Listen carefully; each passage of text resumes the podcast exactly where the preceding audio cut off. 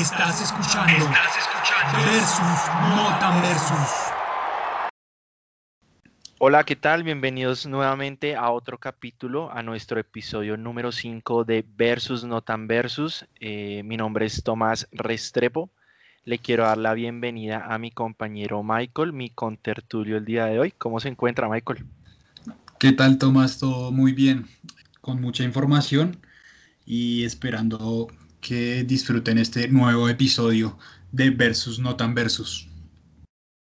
Así es, Michael. Eh, la verdad es que tenemos eh, muy buena información, reciente, actualizada, donde ya saben la dinámica de nuestros eh, episodios. Estaremos hablando de temas actuales, tema de mercado de pases, el tema histórico y eh, también tendremos en cuenta alguna coyuntura en cuanto a los deportes americanos en lo que respecta a la NBA con los playoffs. Entonces, no siendo más, eh, empecemos con el primer tema que va relacionado a la novela entre Leonel, Lionel, ¿sí o no? Lionel o Leonel. Lionel. Lionel Andrés Messi y el Fútbol Club Barcelona que se va, que si se queda, que le pone una demanda, que si se va, pero se tiene que ir el otro mes, eh, perdón, el otro año, si se quiere ir libre. Eh, Michael tiene una información de que ya un grande de Italia ya no, no, no va a por él, ¿sí o no, Michael? Así es, Tomás. El Inter ya se bajó de la pulsada por el argentino. Eh, así lo dijo hoy el gerente deportivo del Inter este señor se llama Piero Auxilio, explicó que deben hacer un mercado pues bastante cuidadoso, prudente, no gastar de más para pues cuidar las finanzas del club. Entonces dijo que prácticamente es inviable pujar por el argentino, aunque muchos hinchas se hayan alcanzado a ilusionar, simpatizantes también de, por de estos lares por acá, yo también quería que que Messi llegara, ya me, ya me imaginaba teniendo la camiseta del Inter con el número 10 de Messi, pero pues nos bajaron de esa nube, ya lo dijo el gerente deportivo, es prácticamente imposible que el equipo del Inter de Milán fiche por Messi, así que pues yo creería que como lo hemos dicho en los últimos episodios, eh, su paso al City está más que sellado, creería yo. También yo, diría que es el mejor paso que puede dar, eh, teniendo en cuenta esas declaraciones que acaba de dar Michael en cuanto a, al equipo italiano. Ya también el Liverpool le preguntaron a Klopp y el man, como buen alemán, directo dijo, eh, es un jugador excelente, eh, entraría en cada, en cada equipo, en cada método de juego, metodología de juego, pero el Liverpool no tiene el dinero para poderlo comprar y no está en mis planes como para ponerlo en mi metodología de juego, sabiendo que no tengo la plata para poderlo comprar. Y el Bayern Múnich también dijo como no, no, no es como el, es un gran jugador, pero con respecto a gastar tanto dinero, no están como en la filosofía de la liga alemana en gastar tanto dinero por un jugador. Entonces lo que dice Michael es muy cierto. Yo creo que el destino ya asegurado será el Manchester City eh, teniendo en cuenta que por ahí podría meterse el Paris Saint Germain, pero pues yo no creo que vaya para allá, la verdad, no creo que Messi decida irse por una liga francesa a una liga inglesa, la verdad. Sí, además que también pues en la liga inglesa está Guardiola. Y también para quedarnos en la misma Premier League, eh, una noticia que surgió el día de hoy y es que James Rodríguez será nuevo jugador del Everton pues ya superó sus primeros chequeos médicos y será anunciado en las próximas 24 horas. Se volverá a reencontrar con Carlo Ancelotti, el técnico que lo llevó al Real Madrid después de ese gran mundial que tuvo James. Y el equipo del Everton se hace con los derechos deportivos de James hasta el 2023. Esperemos que James no, no le dé frío, pues Liverpool es una ciudad, Liverpool es una ciudad bastante fría. Eh, entonces, esperemos que eh, el que dice ser el mejor jugador de la historia de Colombia, cosa que no es, vaya a entrenar y se ponga, la 10. Se ponga la 10. Yo creo, yo creo que es un buen, o sea, es un e, buen equipo. La verdad se me hace que es un equipo que no es un equipo grande, es histórico, porque pues, Pero es histórico, sí, exacto. Sí, es histórico, ya sabemos eh, la tradición entre el Liverpool y, el, y el, Everton, eh, pero pues no es lo mismo un Everton a un Real Madrid. O sea, yo creo que ya hay que guardar proporciones. Sí, obvio, evidentemente. es interesante, es interesante, digamos, la propuesta con, eh, con el técnico que siempre lo ha querido, que siempre dice como ha puesto por él. Esperemos, lo quiso llevar al Napoli, recordemos que antes de Gattuso estaba Carlo Ancelotti como DT del Napoli, salió por problemas con los jugadores y la dirigencia. Y pues no, no se dio la llegada al Napoli, pero se dio ahorita al Everton. Entonces se me hace a mí que es un buen equipo para que él pueda dar juego y recuperar su nivel. Eh, ya que en el Madrid, así esté Zidane, no, o sea, no, no creo que tenga espacio. Así es, entonces esperemos a ver cómo le va a James Rodríguez en una nueva liga que seguramente es mucho más difícil que la Liga Española, donde solo hay tres competidores, si acaso. La Liga Inglesa, por lo menos, eh, vemos muchas más sorpresas en cuanto a equipos de que no son tan grandes y, que son de, sí, y que son de tabla para, para abajo, pero que al final de la liga terminan repuntando, terminan metiéndose a copas europeas. Sí, digamos que las, en la temporada pasada el Liverpool llevaba yo no sé cuántas fechas de invicto y el Watford, un equipo que estaba peleando descenso esta temporada, eh, le ganó 3-0 al Liverpool, al gran Liverpool. Entonces, hay, eh, a mí me gusta, por ejemplo, una, una cosa personal, a mí me gusta más eh, la liga inglesa que, la española, la verdad. Para mí es mejor la, inglesa que, que, todas, es más competitiva, pienso yo. Y hablando de fichajes, em, también Rakitic al, al, Sevilla, ¿no? Vuelve al Sevilla después de seis años. Así es, eh, ya seis años, ¿cómo pasa el tiempo? Seis años, y, y el Pipa, el Pipa Higuaín se va al Inter de Miami, o Miami, perdón, no Miami, Miami, em, y se va, se va, pues yo creo que ya relajarse y disfrutar de la plata que va a ganar, porque pues allá qué nivel va a tener, pues no creo, verdad, y disfrutar de las playas, porque qué más. Exactamente, se da el equipo de David Beckham. Yo creo que estoy de acuerdo con usted ya a finalizar su carrera porque él dijo que eh, a Argentina tampoco tenía pensado volver.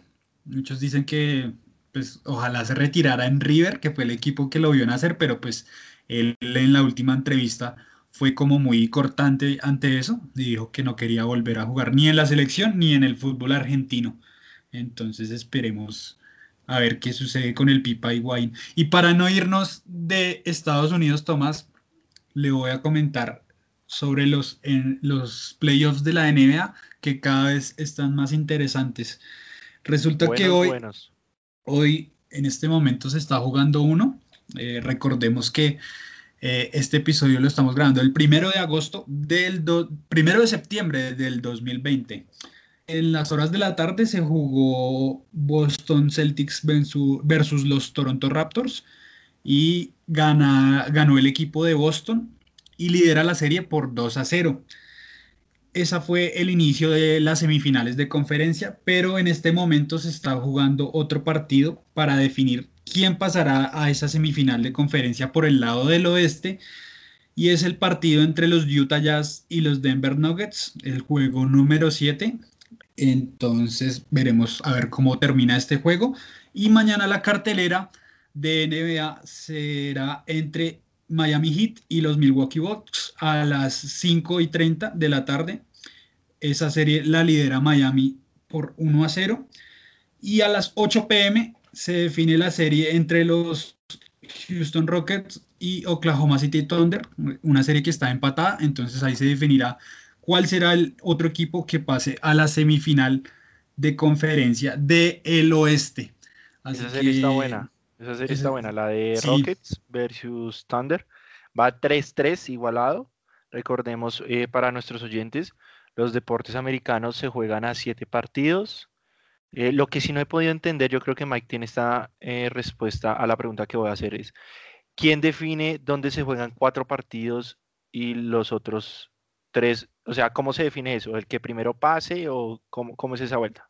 Pues en esta cuestión de, en este momento, en esta cuestión de la burbuja, pues no hay como local visitante, pero la mayoría de veces estos siete partidos son dos el equipo local, dos el equipo visitante y ya los otros se empiezan a definir según cómo vayan ganando en esa serie. Pues se define de esa manera. Pero para ahí también para un dato, para darle un dato a nuestros oyentes, la NFL es el, es el único deporte pues americano que se define a, una a un solo partido, el popular win or go home. Sí, no, es que es muy diferente, es muy diferente. Sí, en cambio la, en cambio la NBA, la NBA, la NHL, el béisbol, todo eso siempre se define a siete partidos. Sí, claro, es, completamente diferente pues, el juego y la intensidad. Es que me imagino los jugadores de NFL jugando una serie a siete partidos. Eh, casi al otro día, no, no les da.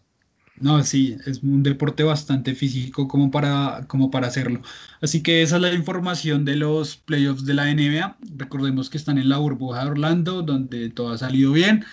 Hace poco le permitieron a varios jugadores que la familia los visitara, pues todo esto con los respectivos protocolos de bioseguridad, pero pues vamos viendo que esta burbuja de, Orlando cada vez, cada vez funciona mejor y pues no se han presentado casos nuevos de coronavirus.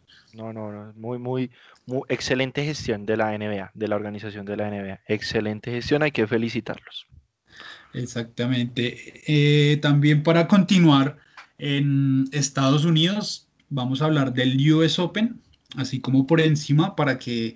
Para los amantes del deporte blanco. ¿Sí los exactamente, los amantes del deporte blanco. Eh, el día de hoy, Serena Williams tuvo un martes bastante plácido, pues ganó, tuvo un triunfo en dos sets contra su compatriota Kristen Ann.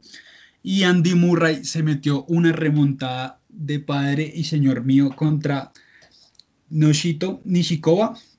Eh, el partido se fue, el partido duró 4 horas y 39 minutos. Los sets fueron 4-6, 4-6, 7-6 con tiebreak, 7-6 también con tiebreak y 6-4 para finalizar el partido a favor del británico Andy Murray, que no ganaba una no ganaba en un gran slam hace dos años. Este man es tremendo tenista porque siempre tiene mucha sangre fría y es muy apasionado por, pues, por este deporte. ¿Usted cuál prefiere en el tenis, en el deporte blanco, Tomás? Yo, yo sí, siempre he sido amante de Federer desde, desde que me acuerdo que ganaba Wimbledon sobrado. Siempre he sido amante de Wimbledon. Recordemos que siempre se han caracterizado los cuatro fantásticos, lo que es Federer, Nadal, eh, Djokovic y Murray. Murray se retiró, duró como un año. Eh, lo que pasa es que ese man también tenía unos problemas de espaldas, duró, se retiró y dijo como, hey, quiero volver. Recordemos que el hermano también hace parte, juega, juega dobles con otro compañero, pero no juega, no, juega sencillos como lo hace Murray. Murray alcanzó a ser eh, número uno del mundo. Recordemos que ahorita el estándar o las posiciones en la clasificación de la ATP está como Djokovic de primero, segundo Nadal, el tercero es eh, Tiem y el cuarto es Roger Federer, ¿listo? Que pues no es un dato menor sabiendo que Roger Federer es mucho mayor a Dominic Thiem, tiene, no tiene más de 25 años, ¿listo? Para que se hagan como una relación. Y es, es importante eh, este torneo pero hace más de 10 años, eh, pues 10 años después, eh, vemos una edición de este torneo del US Open sin Nadal y sin Federer. ¿Listo? Entonces no es un dato menor, teniendo en cuenta que allá también están en una, en una burbuja con sus respectivos pues, hoteles, los, los, deportistas haciendo sus debidos protocolos de seguridad, con los test PCR, mascarillas, geles y distancias de seguridad. Eh, obviamente no va a contar con público, eh, pero lo que sí es triste es ver que los, los vigentes campeones, que Rafael Nadal y Bianca Andrescu, no jugarán el US Open, como lo es la gran estrella del tenis, que es Roger Federer, que también no podrá estar.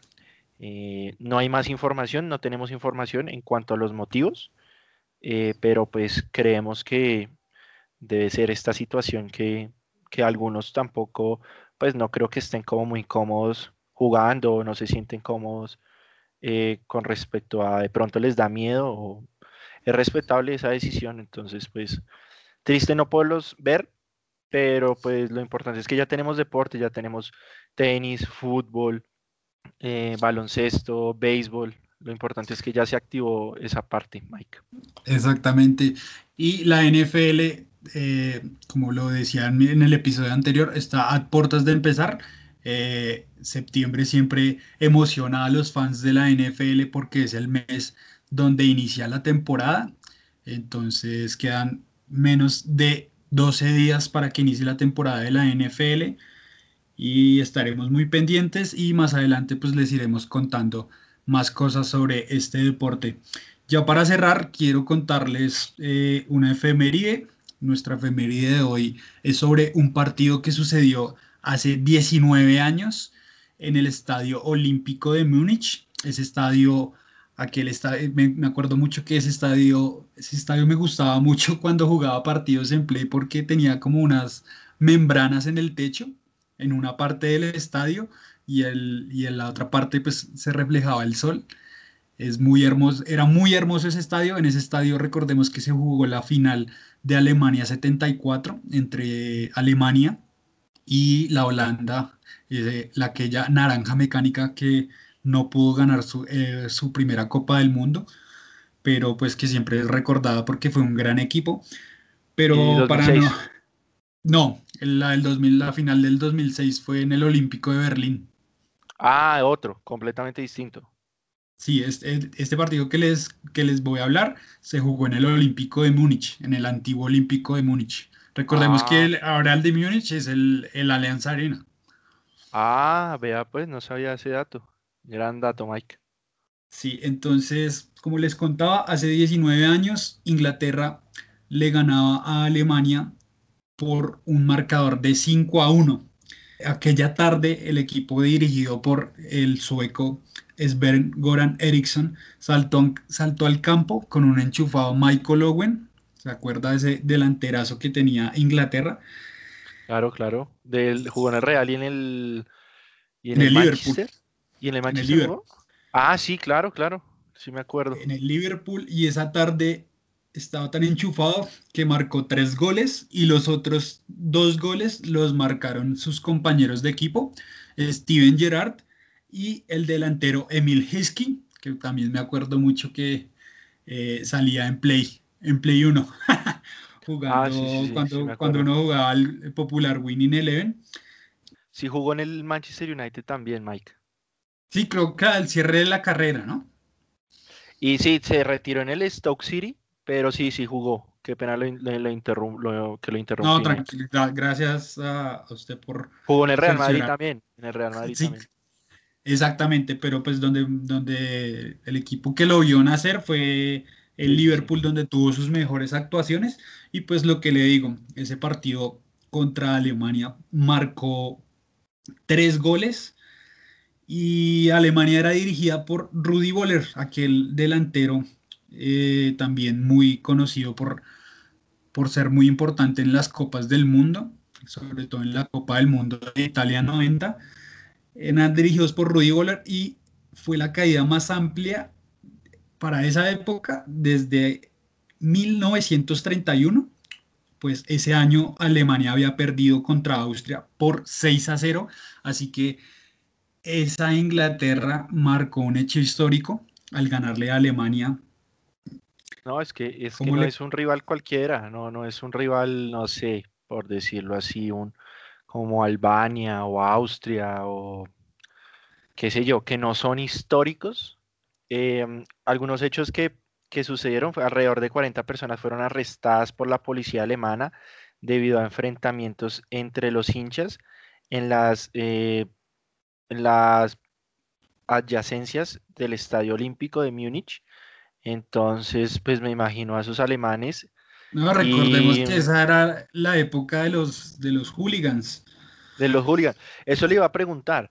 ¿Los hooligans Inglaterra, los ingleses, calvos, eh, los calvos, grandototes, y los alemanes, ¿cuáles son? Los... Em, pues como tal no, pues sí habrían, habrían ultras, igual recordemos que en Europa todas las hinchadas de, entre países se tienen mucho, mucho odio, y pues en esta época eh, se podía notar aún más.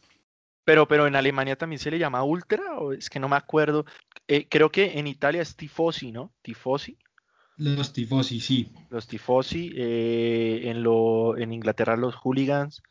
Em, bueno, ya tocaría ondar. Eh, los de Real Madrid, ¿cómo se llaman? Los. Ultrasur. Los Ultrasur, ok. Listo, para, para tenerlo en cuenta, para analizarlo. Y también podríamos hablar, hacer un capítulo como de, barras, como de barras. De hinchadas, sí, de hinchadas de, Europa. De Europa y después de Sudamérica, de las que tengan historia, como la barra Amsterdam. Yo sé que no es de su equipo, de sus equipos de favoritos o que les guste como, como lo es Peñarol, pero es una vaina histórica, o la 12. Ahí, hay, tela para, ahí hay tela para cortar. Claro, es un tema, es un tema interesante que podríamos sondar. Eh, recuerde, recordémosle a todos nuestros eh, oyentes que el tema, el tema que sería, que les gustaría que charlemos, simplemente no lo dicen.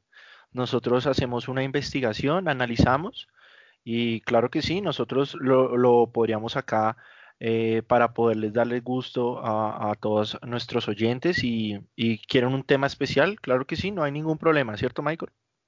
Así es, el tema que quieran, eh, algún debate sobre alguna, algún deporte, también lo podríamos estar tocando acá en un próximo episodio. Así que no es más por hoy, ese fue nuestro episodio de hoy.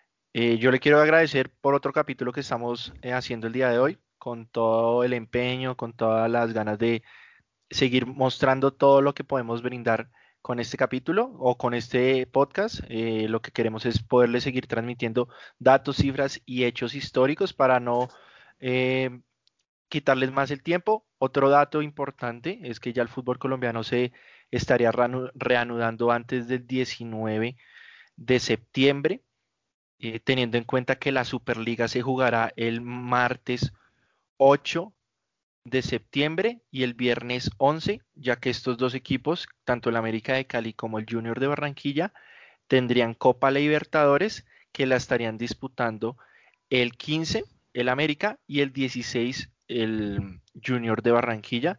Y el América tendría que viajar a Brasil, a Porto Alegre y eh, si no estoy mal, creo que el Junior tiene que viajar a, Ecuador a enfrentar a Barcelona.